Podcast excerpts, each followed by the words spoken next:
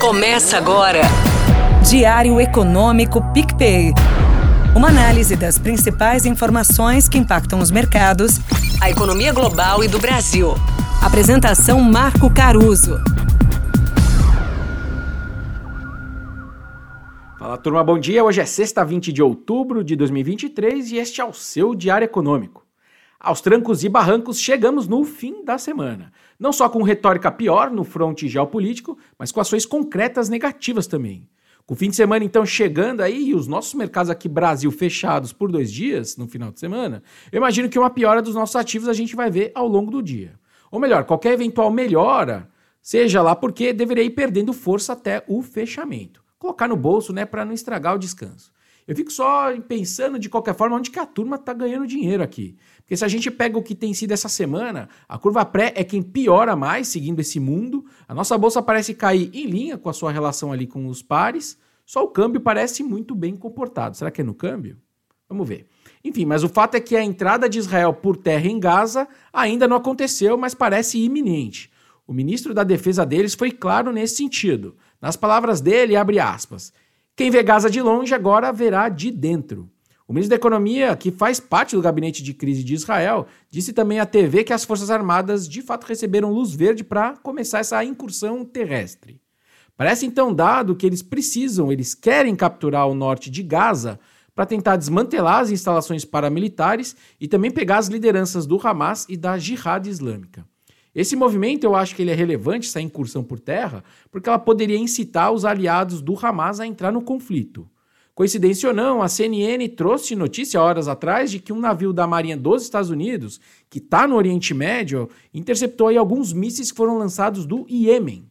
Uma autoridade do Pentágono, inclusive, disse que os mísseis foram lançados por um grupo militante que é apoiado pelo Irã e está lá no Iêmen. Supostamente, eles não estavam apontando para o navio americano, mas se dirigiam ali para a direção norte, né, possivelmente tentando pegar Israel. De qualquer forma, a história ensina a gente que conflitos por vezes nascem por equívocos, no melhor estilo aí efeito borboleta, né?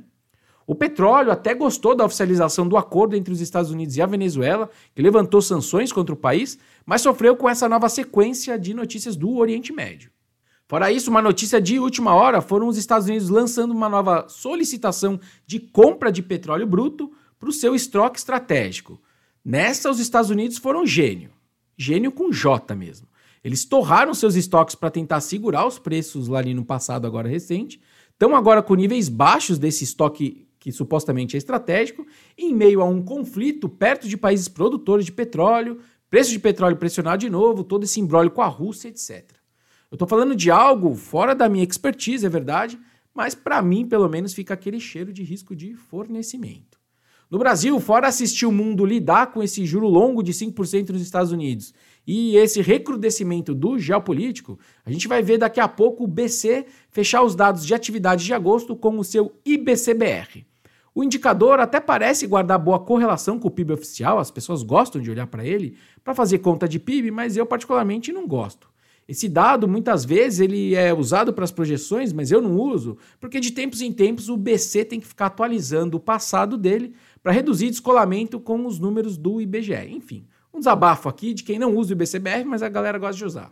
Dito isso, esse IBC deve escancarar a piora dos números em agosto da nossa atividade e também agora, então, a gente precisa entender o que está em jogo, né? Se de fato está vindo uma piora dos dados econômicos brasileiros a partir daqui, falando de atividade.